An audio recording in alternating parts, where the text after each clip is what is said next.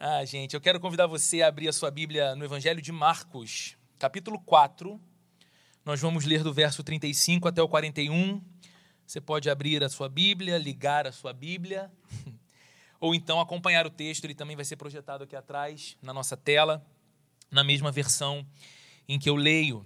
Quero agradecer hoje a vinda do Mateus e da Késia, um casal muito querido, nos ajudou aqui na música e é sempre especial estarmos juntos, muito virtuosos. Mateus é um grande guitarrista, tem uma capacidade impressionante de fazer um som especificamente adaptado para o lugar e para o contexto. Já vi o Matheus tocando em eventos muito grandes, com muito som para muita gente e a guitarra sempre muito bem presente. E aqui compondo tudo de modo extremamente elegante. Muito bom ter você aqui. Você também, Kézia, muito bom ter você aqui. Gente, Marcos no capítulo 4. A gente deu um salto de um capítulo nessa nossa sequência. Se é a sua primeira vez aqui com a gente, seja muito bem-vindo. A tua vinda aqui é uma das razões de nós estarmos aqui, plantando igreja, fazendo a igreja florescer aqui na cidade. E você tem a oportunidade de escutar as mensagens anteriores dessa mesma série. Já foram seis, essa é a sétima mensagem ah, no canal da Plena Rio no Spotify ou no SoundCloud. Você pode procurar, procurar lá Igreja Plena Rio e você vai encontrar todas as mensagens anteriores. Evangelho de Marcos, capítulo 4. Nós vamos ler do verso 35 até o verso 41. É um texto conhecidíssimo, acredito que da maioria de nós. Diz assim a Bíblia: Naquele dia, ao anoitecer, disse ele aos seus discípulos: Vamos para o outro lado. Deixando a multidão, eles o levaram no barco, assim como estava. Outros barcos também o acompanhavam. Levantou-se um forte vendaval, e as ondas se lançavam sobre o barco, de forma que este foi se enchendo de água. Jesus estava na popa, dormindo com a cabeça sobre um travesseiro. Os discípulos o acordaram e clamaram: Mestre, não te importas que morramos? Ele se levantou repreendeu o vento e disse ao mar: Aquiete-se, acalme-se. O vento se aquietou e fez-se grande bonança. Então perguntou aos seus discípulos: Por que vocês ainda estão? Por que, que vocês estão com tanto medo? Ainda não têm fé? Eles estavam apavorados e perguntavam uns aos outros: Quem é este que até o vento e o mar lhe obedecem? Vamos fechar os olhos e orar mais uma vez? Deus querido, obrigado pela tua palavra, pelo texto lido, e nós te pedimos nesse momento que a tua palavra encontre o nosso coração sedento como ele está, e ela nos nutra, nos alimente, nos leve mais para perto de ti, e que saímos daqui mais fortalecidos pela tua palavra, mais encorajados para viver ao teu lado e administrando melhor as demandas tão normais da nossa vida, os desafios tão presentes na realidade de cada um de nós, que os enxerguemos a partir da tua luz e a percepção da tua luz sobre nós mude completamente a maneira como lidamos com os nossos problemas, tensões e desafios. Oramos assim em nome de Jesus. Amém. Amém. Queridos, nós vivemos num tempo interessante porque ele é marcado tanto por muitas oportunidades como por muitos desafios. A gente vive numa época maravilhosa no que diz respeito ao progresso da tecnologia. A gente tem hoje o conforto de ambientes refrigerados, tecnologia à nossa disposição com recurso visual que nos favoreça, ah, de modo que eu acredito que a vida hoje, no que diz respeito a desenvolvimento tecnológico, é muito melhor do que na minha infância os nossos carros, mesmo os mais básicos, saindo da concessionária, a versão inicial, ela já sai com muito mais conforto do que era a, a Belina Del Rey 89 do meu pai. A gente vive hoje com mais conforto, temos muito mais acesso à informação, temos muito mais entretenimento à nossa disposição, uma vida de muitas oportunidades, sobretudo numa cidade como o Rio de Janeiro, de tanta efervescência cultural. Ao mesmo tempo, a vida hoje com as suas oportunidades, nos cobra também um alto preço emocional. A vida hoje nos cansa muito mais rápido e nos cansa em virtude dos desafios que se apresentam a nós. Nós vivemos nessa época que tem sido chamada pelos especialistas de a era da depressão. A depressão é o mal do século. Chegamos a esse ponto. Nós vivemos num tempo em que ansiedade não é mais combatida como algo que nos faz mal, mas em alguns círculos ela é celebrada. O sujeito que é muito ansioso é alguém que não consegue desligar. Ele está sempre ativo, ele está sempre presente, ele está sempre disponível. A gente vive no tempo do medo e da insegurança. Basta ver a maneira como a gente tem cautela para sair de casa, mesmo que à luz do dia como a gente fica alerta quando para num semáforo, numa avenida movimentada, porque a gente lida com a realidade da insegurança, a gente vive num tempo de competição e concorrência. E tem competição e concorrência no ambiente profissional, e tem competição e concorrência, às vezes, dentro das nossas próprias casas e famílias. E nós lidamos com problemas, nós lidamos com crises, nós lidamos com desafios constantes. Não é assim? Se eu perguntasse para você, se eu franqueasse o microfone a você e dissesse: compartilha com a gente aí algo que vai te desafiar muito, ou que tem te desafiado nos últimos dias e vai ser uma demanda na tua semana, eu tenho certeza que todos teriam razões e, e, e, e histórias a compartilhar de desafios presentes na sua vida hoje. E é por isso que há momentos que em nossa vida parece que fomos lançados no meio de uma crise sem precedentes é tanta coisa à nossa volta, é tanta pressão, é tanta cobrança, que parece que nós estamos no meio de um furacão impetuoso, uma tempestade devastadora. E esse texto que nós lemos hoje nos fala de um episódio crítico na vida dos discípulos de Jesus. E esse texto que relata um episódio crítico na vida dos discípulos de Jesus é um texto cheio de ensinamentos maravilhosos para as nossas vidas hoje. É interessante que a gente pode olhar para a crise que eles enfrentaram e entender a crise que nós enfrentamos. Nós podemos perceber o desafio que estava diante deles naquele momento, o medo, a ansiedade, a preocupação, o pavor, e olhar para as nossas próprias vidas e perceber os nossos medos, ansiedades e pavores e como esse texto pode nos alimentar e nos instruir. Eu quero então apenas nos colocar inseridos no contexto do que está acontecendo aqui, para que você entenda muito bem o motivo de tudo isso que Marcos está narrando para nós aqui nessa manhã. Nós saltamos o capítulo 3. Nossa última mensagem aqui no domingo passado foi encerrando o capítulo 2. Porque no capítulo 3, basicamente o que nós percebemos na vida de Jesus é uma extensão, é uma continuidade dos problemas que ele estava lidando no capítulo 2. Basicamente, a oposição vinda dos líderes religiosos de Israel nos seus dias. E a despeito da oposição, a despeito das críticas que ouvia, Jesus continuava realizando milagres, Jesus continuava alcançando as pessoas invisíveis que a religião não gostava de ver, abraçando aqueles que a religião não gostava de abraçar e ensinando a respeito de Deus o tempo todo, por onde ele passava. E é assim que Marcos inicia o relato do capítulo 4. Quando você começa o capítulo 4, você lê lá Jesus ensinando a uma grande multidão através de parábolas. Jesus conta histórias, cria ilustrações, se faz valer de imagens corriqueiras do tempo e da cultura de Israel daquele dia para ensinar através daquelas histórias a respeito de Deus, a respeito do seu Pai. E é exatamente o que está acontecendo no texto que lemos hoje. Tinha tanta gente cercando Jesus que, passando pela beira da praia, e como eu disse na semana passada, Jesus parece gostar dessa coisa de estar na beira da praia. Passando pela beira da praia, ele começa a ensinar, e tem tanta gente cercando, querendo ouvi-lo, que ele pede para os discípulos prepararem um barco. Ele entra no barco, avança um pouquinho para dentro da água e de dentro do barco começa a pregar e ensinar e as pessoas ficam ali se acotovelando na areia para ver Jesus e ouvir Jesus. Então pensa no desafio. Sem microfone, Hã? sem a, a, a recurso audiovisual.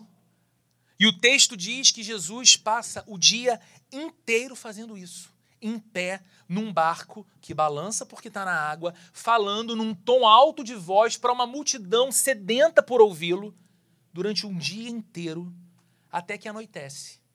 E Jesus diz aos seus discípulos: Olha, vamos agora nos preparar e atravessar para o outro lado. Vamos para outra margem. E ele, então, exausto, se alguém aqui já deu aula, se alguém aqui é professor, já teve de passar por uma situação como essa aqui agora, de falar para um público por horas a fio, sabe como isso desgasta fisicamente, não apenas emocionalmente, intelectualmente, mas fisicamente.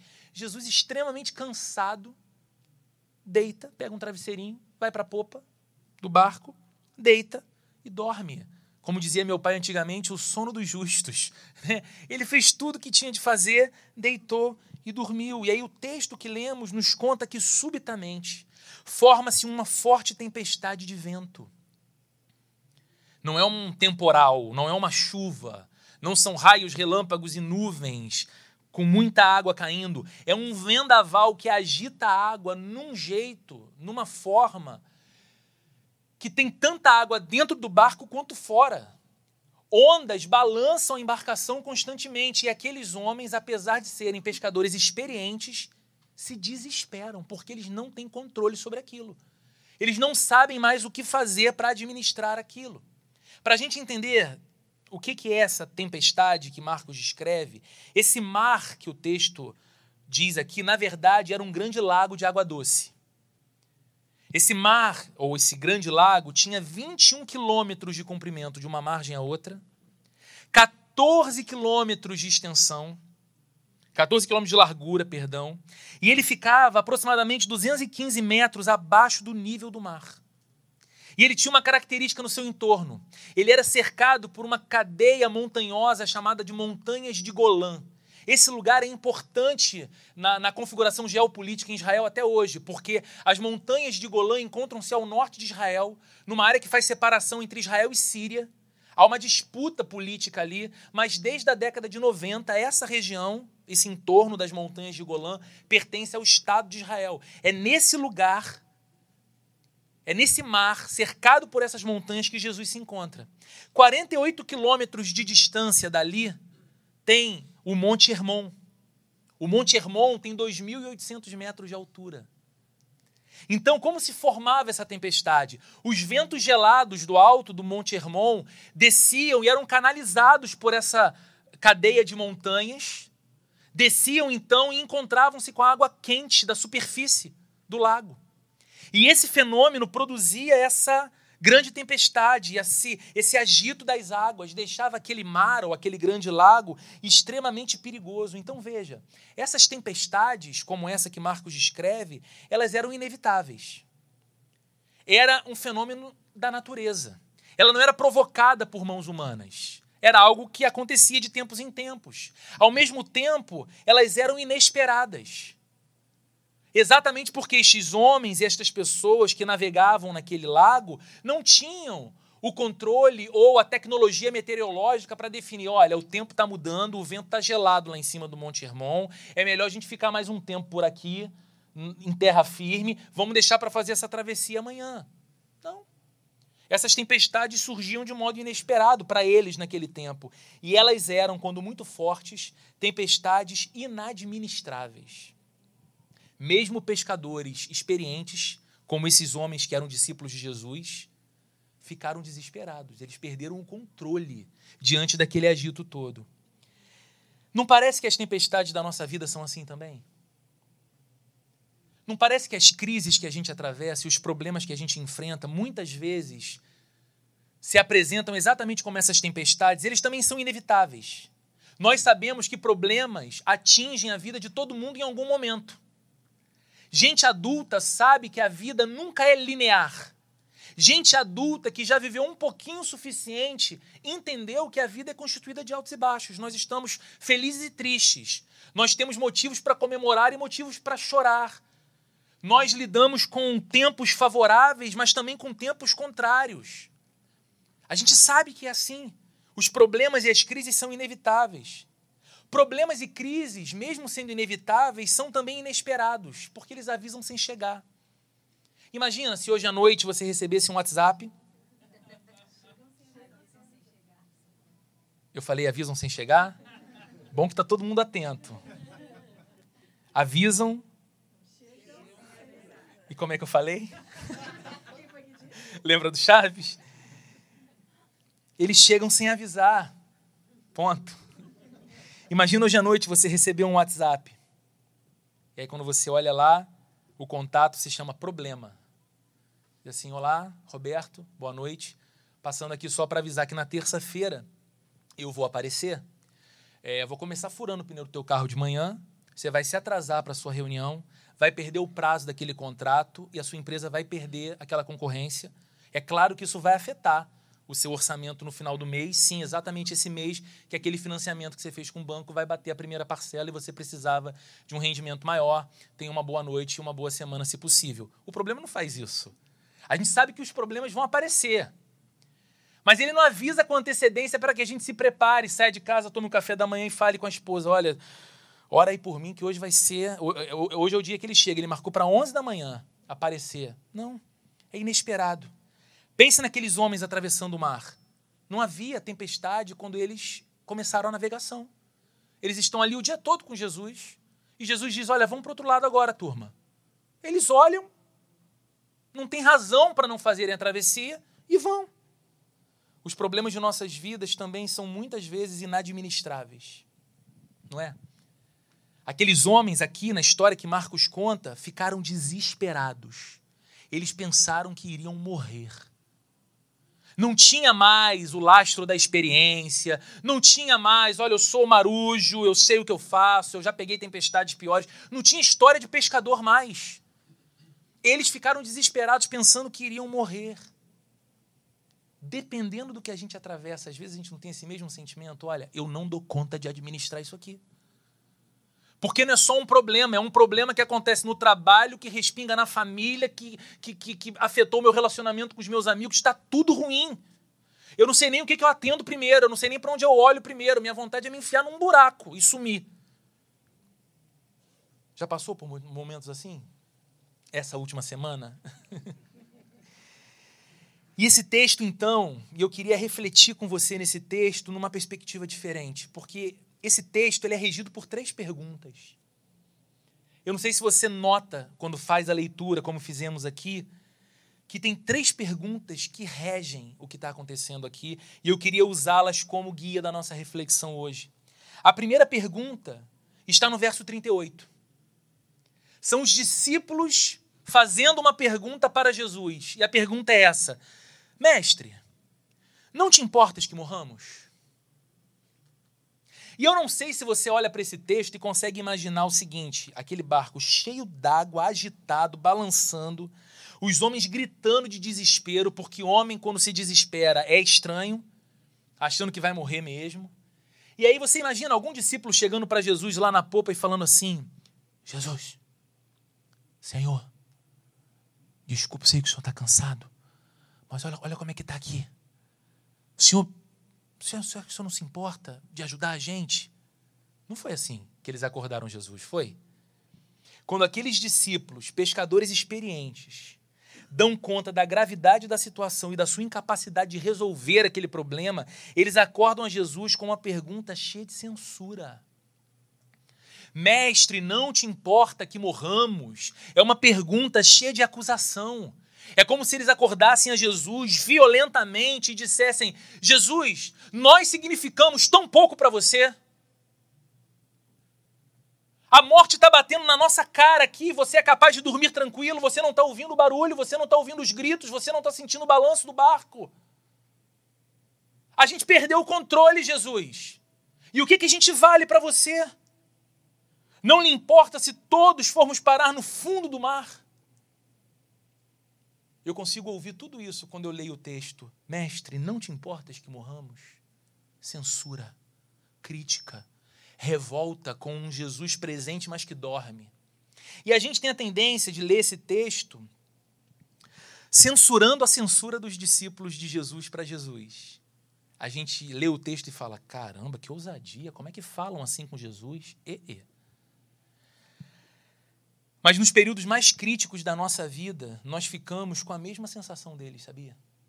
Muitas vezes, nos períodos mais críticos da vida, nós ficamos com a sensação de que Deus não está fazendo absolutamente nada.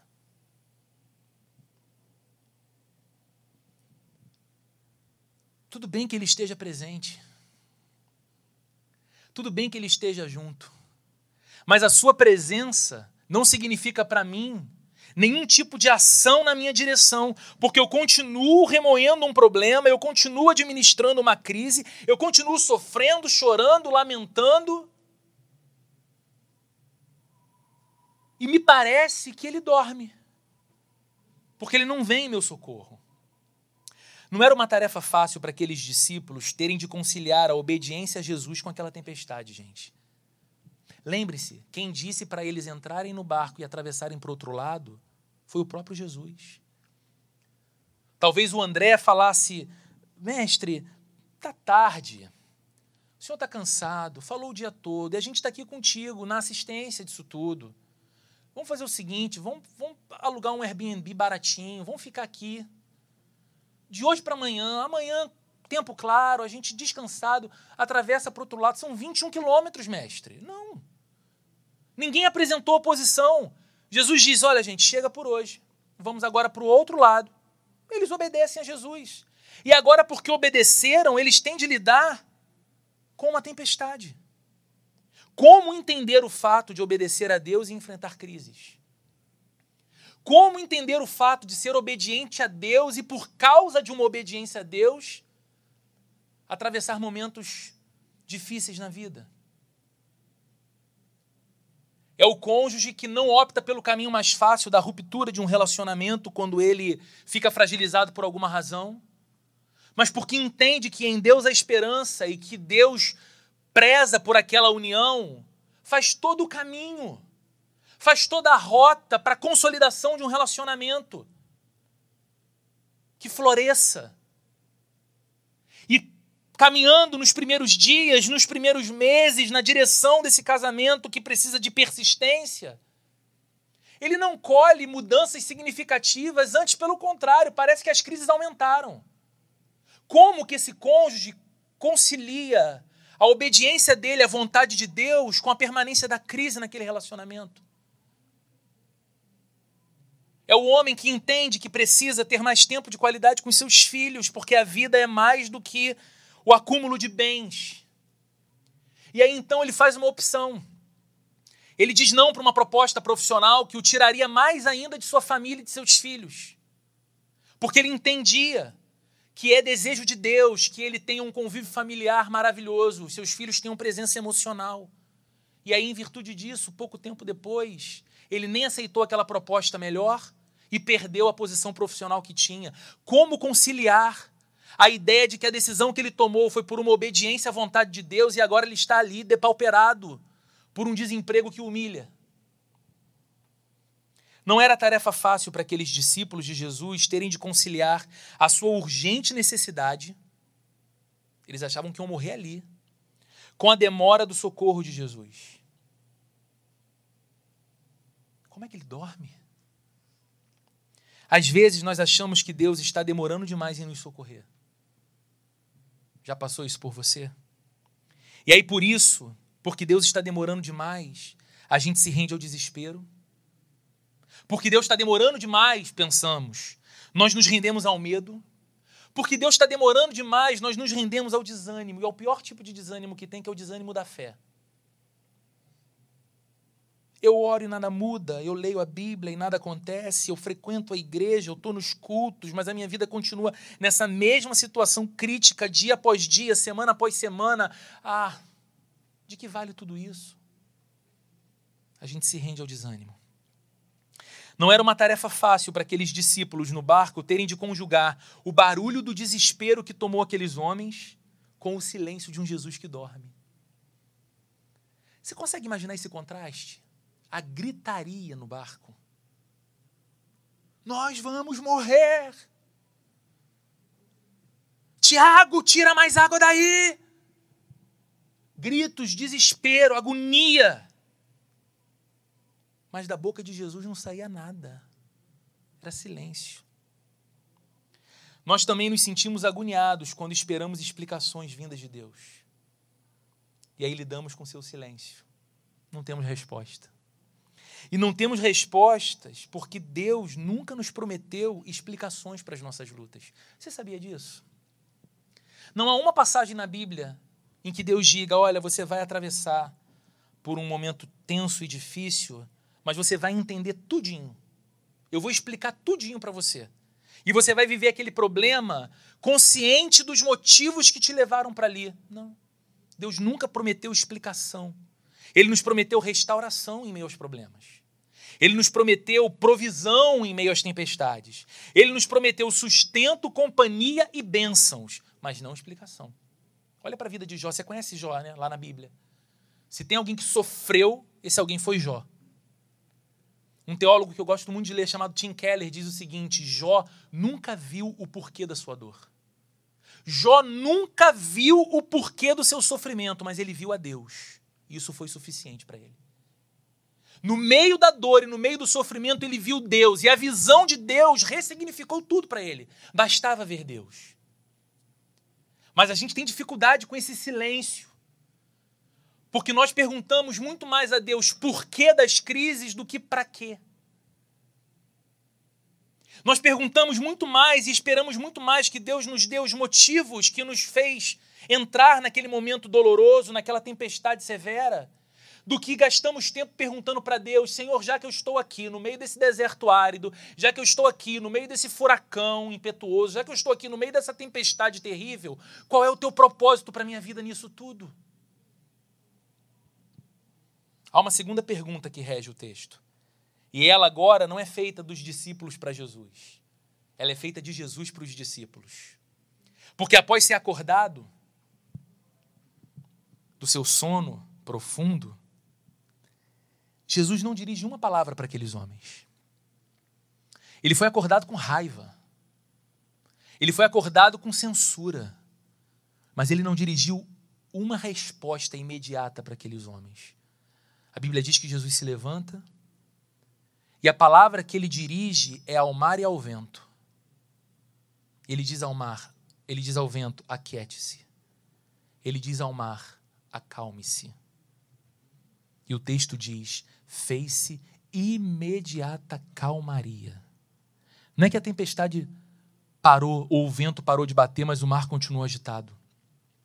A maneira como Marcos descreve o que está acontecendo aqui é que no meio daquela tempestade sem precedentes, quando Jesus ordena a calmaria, tudo fica como uma piscina. E aí ele volta-se para os discípulos. Ele olha para os seus discípulos, mas não faz uma pergunta a eles cheia de censura, mas é uma pergunta cheia de amor e cuidado. Verso 40, ele diz: Por que vocês estão com tanto medo? Ainda não tem fé? Duas perguntas em uma. Por que vocês estão com tanto medo? Ainda não tem fé? E eu não quero romantizar a pergunta, gente, de Jesus, tá? Porque eu sei que se a gente olhar friamente, a nossa resposta vai ser: como assim, Jesus? Por que, que a gente está com medo? Vá! Acordou agora o bonitão do sono, não percebeu o clima todo aqui, manifestou um poder aí, parou tudo e não viu como é que a gente estava antes? Como assim? Por que, que a gente está com medo, Jesus? Mas essa pergunta é interessante. Por que, que vocês estão com tanto medo? Vocês ainda não têm fé? E essa pergunta nos convida a fazer uma outra pergunta. Por que, que esses homens deveriam ter fé e não medo? Por que, que esses homens deveriam confiar e não entrar em desespero? Eu acredito que há três razões simples para isso. Três razões que justificam a pergunta de Jesus: por que vocês estão com medo? A primeira razão é por causa da promessa de Jesus. O verso 35 registra o que Jesus fala e ele diz aos discípulos: Vamos para o outro lado. Se Jesus disse vamos para o outro lado, o destino final deles não seria o fundo do lago. Porque Jesus disse: nós vamos para o outro lado. A minha agenda continua. O meu trabalho vai continuar avançando. Vocês vão entrar nisso aqui comigo e nós vamos chegar na outra margem. E eles entraram em desespero porque possivelmente esqueceram-se da promessa que Jesus fez ali. E quem havia dito aquilo? Não era um pescador qualquer ou um homem inexperiente qualquer. Era o próprio Deus deles dizendo: gente, vamos para o outro lado.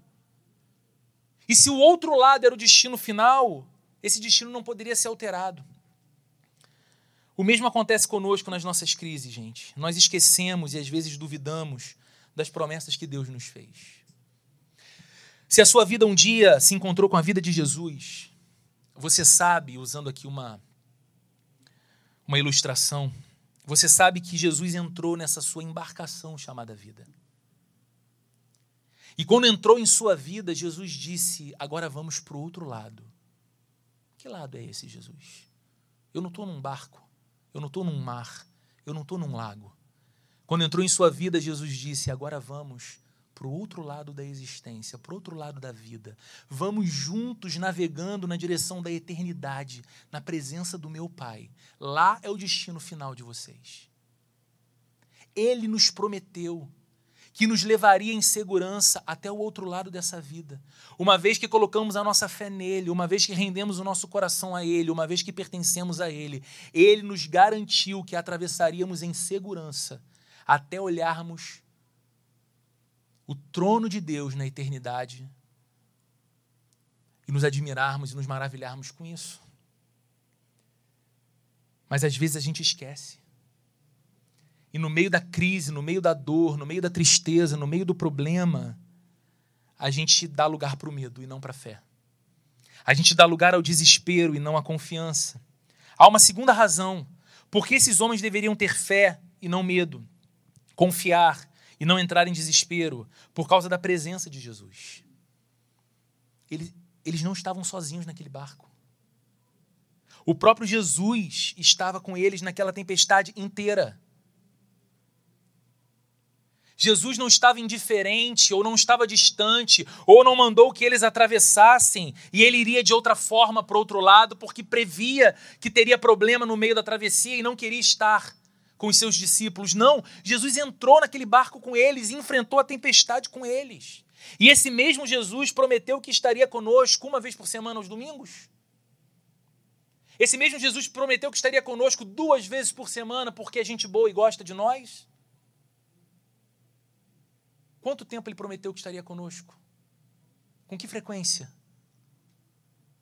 Ninguém responde. Todos os dias até a consumação dos séculos. Não foi essa a promessa?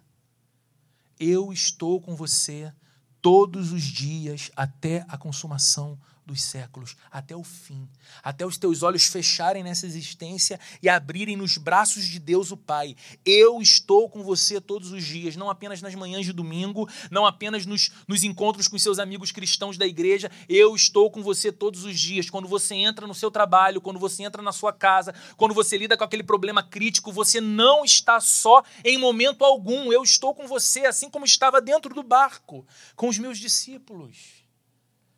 Jesus não prometeu ausência de tempestade, gente. Mas Jesus prometeu que estaria conosco, ao nosso lado, quando as atravessássemos.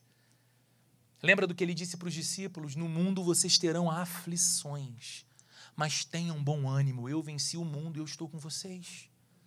Aquele que é vencedor sobre qualquer circunstância contrária, não nos é indiferente, mas nos é favorável e está conosco. É uma promessa, a garantia de Sua presença.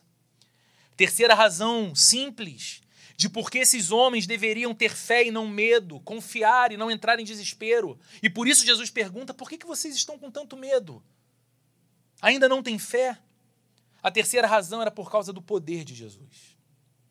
Você que tem vindo aqui nas últimas semanas tem acompanhado junto comigo esse texto de Marcos. E como o Evangelho de Marcos narra diversos feitos poderosos de Jesus curas extraordinárias. Palavras que deixavam desconcertados os mais sábios eruditos na religião de Israel naqueles dias.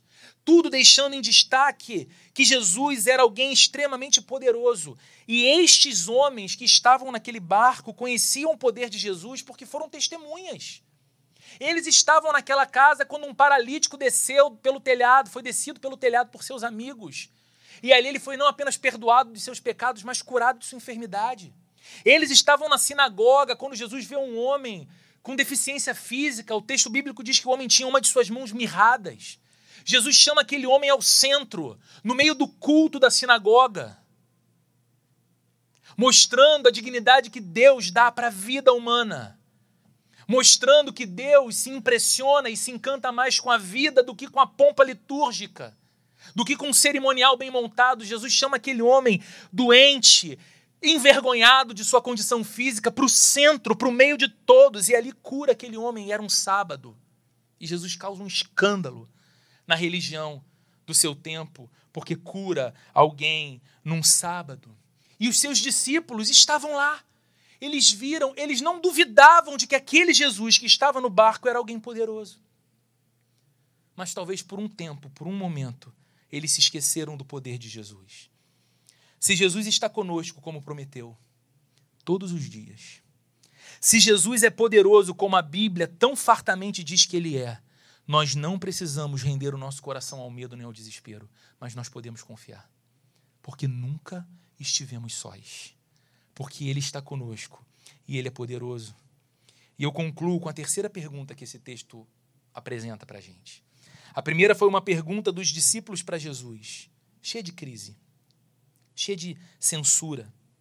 A segunda foi uma pergunta de Jesus para os discípulos, cheia de zelo, cheia de instrução. E a terceira pergunta é feita dos discípulos para os discípulos. Eles falam uns com os outros. E é o verso 41 que nos registra dizendo: Quem é este?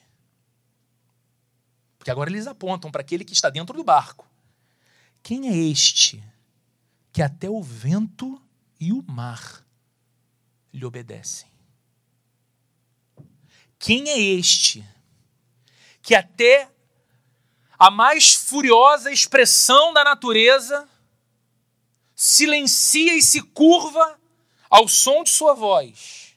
Eu não sei se você é capaz de imaginar essa cena, mas eu te convido, como tenho feito aqui nessas semanas, a fazer o exercício de entrar nesse texto. Entra nesse barco. Se imagina aqui dentro desse barco agora após toda aquela tormenta virar uma calmaria.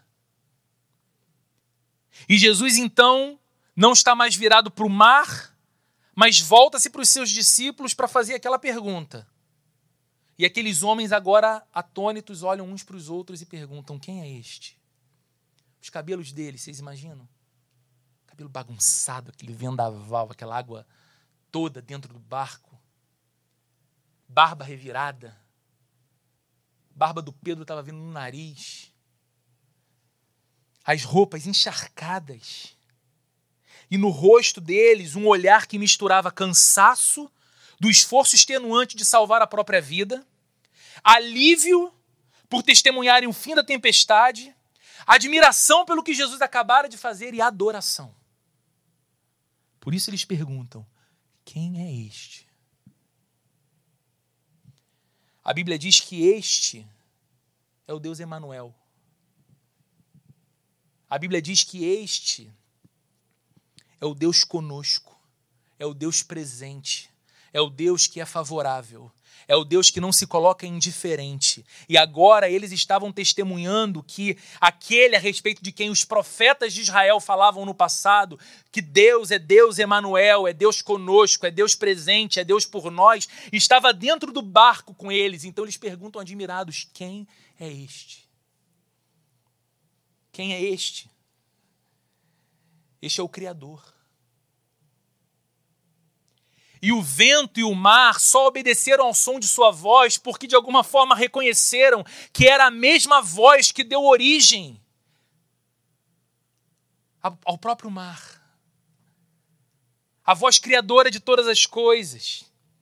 Este era o Deus criador que se fez carne por nós, que tornou-se homem e ao tornar-se um de nós, Jesus estava dizendo, e naquele momento, quando põe fim a essa tempestade, Jesus estava ensinando aos seus discípulos que um dia ele não acalmaria apenas uma tempestade como aquela, mas ele destruiria a destruição. Ele mataria a própria morte e os seus efeitos, porque ele veio para solucionar isso. Quem é este? Quem é este então? Ele é o Salvador. Quem é este que põe fim a uma tempestade? É o Salvador que se entregou por nós na cruz. E sabe, queridos, eu queria que você prestasse muita atenção nisso. Jesus foi lançado dentro da maior das tempestades. E não foi essa que ele acalmou.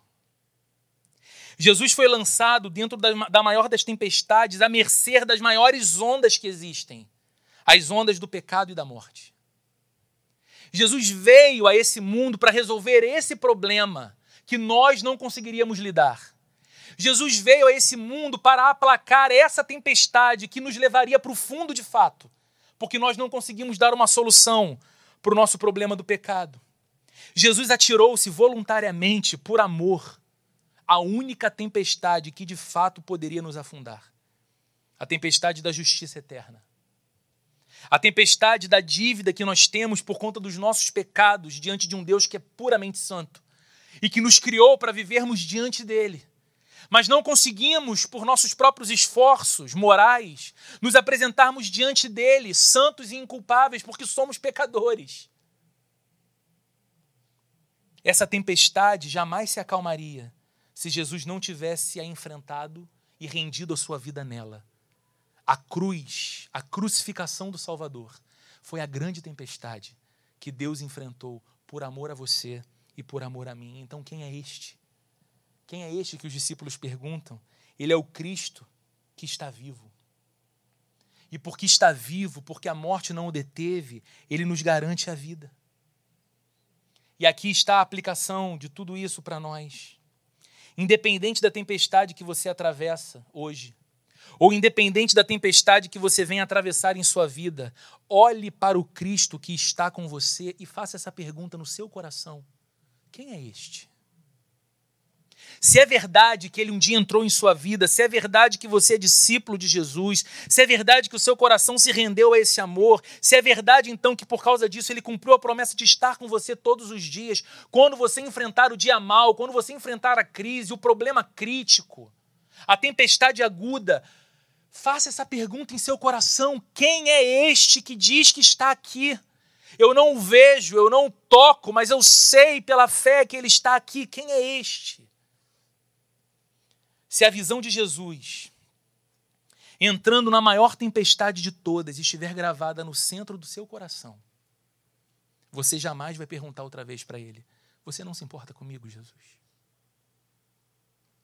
Se você consegue entender que o que Jesus fez na cruz foi entrar de fato, não apenas acalmar, mas mergulhar na tempestade que você não poderia resolver para que você então pudesse fazer em segurança a travessia até a direção de Deus, o Criador, sem medo, sem culpa ou sem vergonha, mas justificado pela obra deste que enfrentou a maior de todas as tempestades. Se essa imagem estiver nítida no seu coração, o que ele fez por você, o que ele venceu por você, mesmo na mais aguda dor, você jamais perguntará outra vez para ele, Jesus, será que você não se importa? Porque o seu coração vai sempre lembrar o quanto ele se importa. Ele se importou ao ponto de dar a vida no lugar da sua.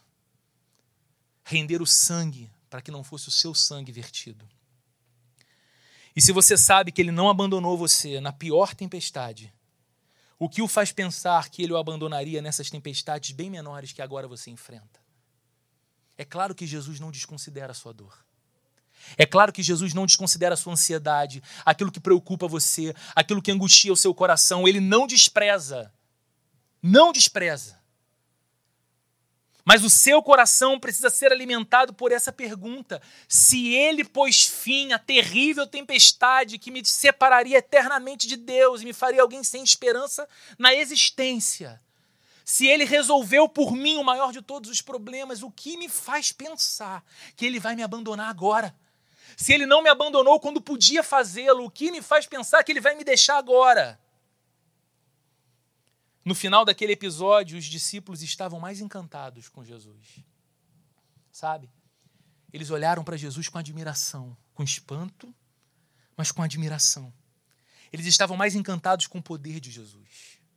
Eles estavam mais encantados com o cuidado de Jesus. Eles estavam mais encantados com o amor de Jesus por eles. E é exatamente isso que vai acontecer na sua vida. Você vai atravessar a tempestade. Ela assusta, eu sei que ela assusta. Ela nos insinua, ela nos sugere que nós não vamos dar conta, que nós vamos afundar, que nós vamos naufragar. Mas há uma promessa de companhia, de alguém que tem o poder para apaziguar qualquer vento forte aquietar qualquer mar bravio. Este alguém não é apenas poderoso, mas é alguém que tem empatia por nós. Ele nos ama, ele nos cuida, ele preserva a nossa vida. Nós vamos atravessar muitas tempestades, mas no final de cada uma delas, sabe o que vai acontecer? Você vai olhar nos olhos de Jesus, ainda mais admirado, ainda mais apaixonado por Ele, ainda mais encantado por seu amor e ainda mais seguro na vida, sabendo que tendo Ele, estando com Ele, você não tem motivo final para temer e se desesperar. Amém? Vamos orar, vamos agradecer ao Senhor por essa manhã, por essa palavra. Senhor querido, obrigado porque a gente aprende com o momento crítico da vida desses discípulos que foram tomados por pavor eles pensaram de fato que era a estação final da vida ali, que eles morreriam no fundo daquela água. Mas o Senhor havia feito uma promessa. Eles chegariam em segurança do outro lado da margem para que continuassem ao teu lado a missão. Todos nós, Senhor, teríamos de enfrentar a mais terrível tempestade como consequência dos nossos pecados, dos nossos erros, das nossas falhas diante de um Deus que é santo. Mas nós não entramos nessa tempestade. O Senhor entrou por nós. O Senhor a venceu por nós. E hoje nós atravessamos, sim, momentos de desafios, momentos críticos, dúvidas, dores, ansiedades. Mas nós não enfrentamos absolutamente nenhuma dessas crises sozinhos, porque o Senhor, que entregou a vida no lugar da nossa, fez isso para que fôssemos teus para sempre. E se estamos em Jesus, estamos seguros. Se temos a Jesus, temos a garantia de que não há onda forte o suficiente para nos levar a pique. Obrigado, Senhor. Obrigado, Salvador.